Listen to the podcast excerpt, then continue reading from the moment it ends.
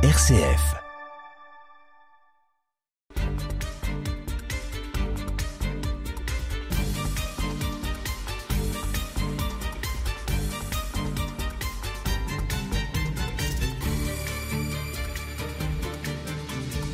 Ambrières est une petite commune rurale à une dizaine de kilomètres à l'ouest de Saint-Dizier, dominant la Marne.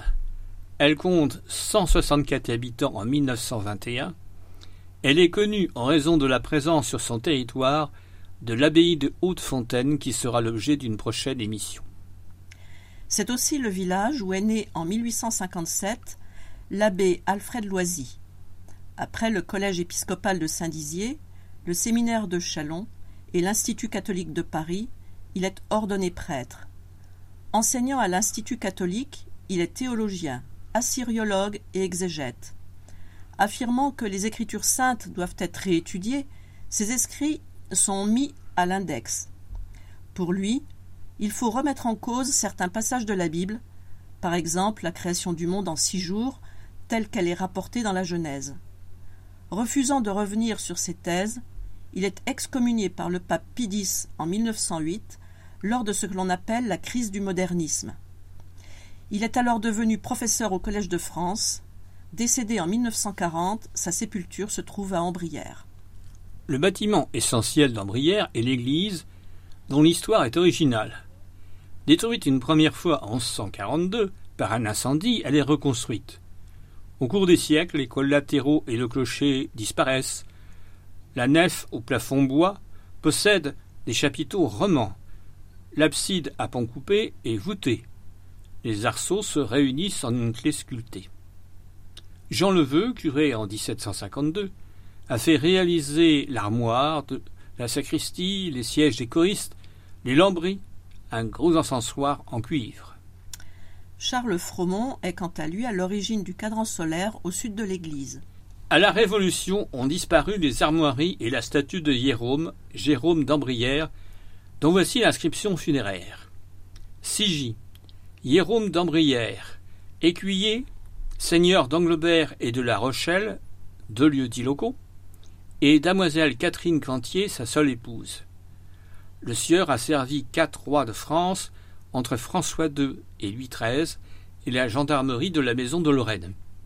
Il est décédé le 12 décembre 1616, âgé de 82 ans et 7 mois, alors que la demoiselle était décédée en 1593 à 42 ans. Le monsieur donc est né en 1534 et la demoiselle en 1551.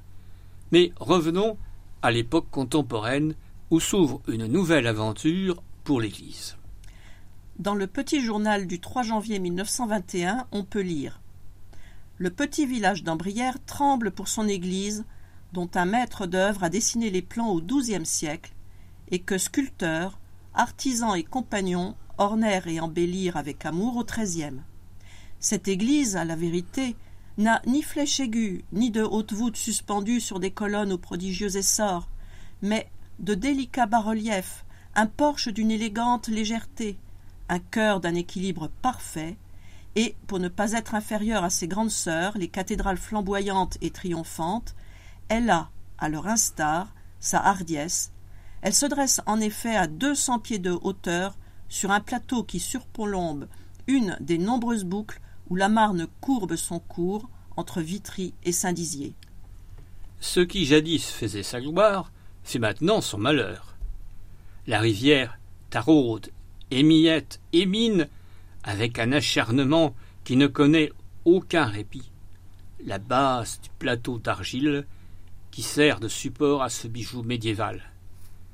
Sous l'église, elle grignote et ronge, hargneuse. Et aujourd'hui, ce monument qui a défié les tempêtes du siècle n'est plus qu'à quatre-vingt-quinze centimètres du bord blessé. Il y a trois mois, on craignit qu'un coup de vent ne l'enlevât du plateau, comme il fait sauter un chapeau de la tête. On déménagea les cloches, les boiseries, les tableaux, on ferma les portes au service du culte, à la prière. Et la population qui tient à son Église, qui en aime la grâce et la vieillesse précieuse, assiste, affligée, à son agonie. Il faudrait de l'argent pour l'arracher à son sort. Ambrières n'a que 162 habitants. Monsieur Bouchot, son maire, ferait bien voter un crédit de vingt-cinq mille francs. Le Conseil général de la Marne consacrerait une somme égale, mais nous sommes loin des huit cent mille francs nécessaires pour transporter la petite église loin de la rivière qui travaille à l'attirer pour l'ensevelir dans son onde. L'État, les beaux-arts se désintéressent de cette parcelle dorée du patrimoine national? Et les mécènes Notre siècle de fer n'en compte-t-il plus? Verrons-nous l'église d'Ambrières s'écrouler dans la rivière la plus glorieuse de France, sur les rives de laquelle tant des nôtres sont morts pour garder intact notre sol, nos richesses et nos œuvres d'art Il est intéressant de voir ce que dit la Commission des monuments historiques qui a approuvé la proposition de classement du 21 décembre 1918. Dans la séance d'avril 1922, il est question d'un devis de l'architecte M. Gouet, se montant à 22 684 francs 60. Ce dernier avait été chargé de présenter une étude sur la profondeur et la nature des fondations de l'Église, et non de proposer un projet d'un mur en ciment armé aussi coûteux qu'inutile. On que déjà à l'époque, les architectes des monuments historiques en faisaient leur tête. Le comité demande que le service des monuments historiques signale à monsieur le ministre de l'Intérieur, afin qu'il en informe les responsables locaux. Les risques que fait courir à la conservation de l'Église l'état dans lequel elle se trouve. L'administration des beaux-arts décline dès à présent toute responsabilité au sujet des accidents qui peuvent résulter de cette situation précaire à laquelle il ne lui appartient pas de remédier. C'est ce qui s'appelle ouvrir son parapluie. De juin à septembre 1926, une équipe d'ouvriers sous la conduite de M. Guette, architecte en chef des monuments historiques, de M. Mebel, architecte ordinaire des monuments historiques, et de M. Saunier, entrepreneur, une équipe d'ouvriers procède à la déconstruction pierre par pierre. Chaque pierre est repérée, on n'a pas d'ordinateur à cette époque, puis est transférée, en vue de la reconstruction à l'identique sur le nouveau site situé à 300 mètres par Decoville grâce à un petit chemin de fer. Le mot déconstruction ici a tout son sens.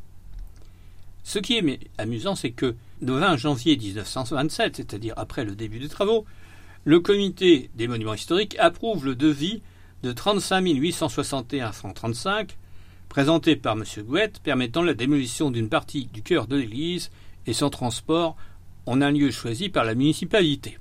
Donc on fait les travaux, puis on fait ensuite le devis et on l'approuve. Mais ce n'est qu'en février 1928 qu'est coulée la chape en béton armé sur laquelle s'élève désormais l'église. Les travaux sont déjà avancés quand on procède à la pose de la première pierre. Déjà des colonnes s'élèvent, le sature se dessine, les ogives apparaissent ainsi que les sculptures au sommet des colonnes. Mais il est nécessaire de réunir l'argent. Les beaux-arts donnent cent mille francs, la commune cinquante mille, ce qui est beaucoup vu le nombre d'habitants. Monseigneur Tissier fait un donjon généreux qui a particulièrement touché les habitants. Le Conseil général a promis une somme importante. Pour cette journée historique, le sol est jonché de fleurs et de branchages. Sur le joli tertre planté de marronniers, face à la cure et près de l'ancien emplacement de l'église, les habitants de la commune et de quelques villages voisins attendent l'arrivée de l'évêque. Le 21 mai 1928 a lieu la bénédiction de la première pierre par Monseigneur Tissier, évêque de Châlons, accompagné de l'abbé Royer, directeur de la coopérative des églises. Le cortège se forme. En tête, les jeunes, derrière leur bannière, puis les prêtres, dont certains de la Haute-Marne proches, puis le maire, M. Taillefumier, les conseillers paroissiaux et la population. Avant d'entrer dans l'église en cours de réédification, le maire s'adresse à l'évêque pour le remercier de l'intérêt pour ce petit village situé à l'extrémité de son diocèse et de la générosité qui a été la sienne et a comblé toutes les espérances des habitants. Il remercie les architectes, M. Guette et M. Mebel, M. Saunier, qui assurent les travaux. L'abbé Neuvy, le curé, évoque l'histoire de l'Église et l'abbé Royer lit le texte qui accompagne la première pierre. L'an 1928, le 21 mai, sa sainteté Pie XI étant pape, Monsieur Gaston Doumergue, président de la République, sa grandeur, Monseigneur Joseph Tissier, évêque de Chalon, les abbés Rousselot et Sarrazin, vicaires généraux, l'abbé Neuvy, curé d'Ambrières, Monsieur Henri Taillefumier, maire, Monsieur Charles Bachelot, Gaston Lorrain, Gaston Lelièvre et Léon Mirvaux, conseillers paroissiaux, a été bénite et posée par Monseigneur Tissier la dite pierre de l'église Notre-Dame, Assomption. Cette église, dont la construction primitive remonte au XIIe siècle menacée, ruine, par suite de l'éboulement de la falaise sur laquelle elle avait été construite.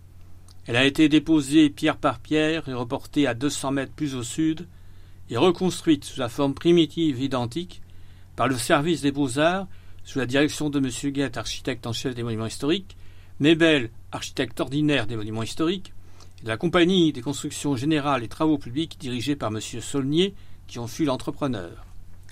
Avec une truelle que lui présente M. Saunier, Monseigneur étend du ciment sur la pierre. Ce geste est renouvelé par messieurs Mébel, Saunier, plusieurs prêtres, le maire, les conseillers paroissiaux. Monsieur Pierre Héroldi, chef de chantier, et son frère Henri fixent ensuite la pierre et la cérémonie se termine par des prières et une bénédiction. En des termes très élevés, Monseigneur demande à ses auditeurs d'être parfaits chrétiens. Il leur montre l'utilité de l'Église en différentes circonstances de la vie, la nécessité pour redresser les cœurs et acquérir les principes de la vie chrétienne base de la société.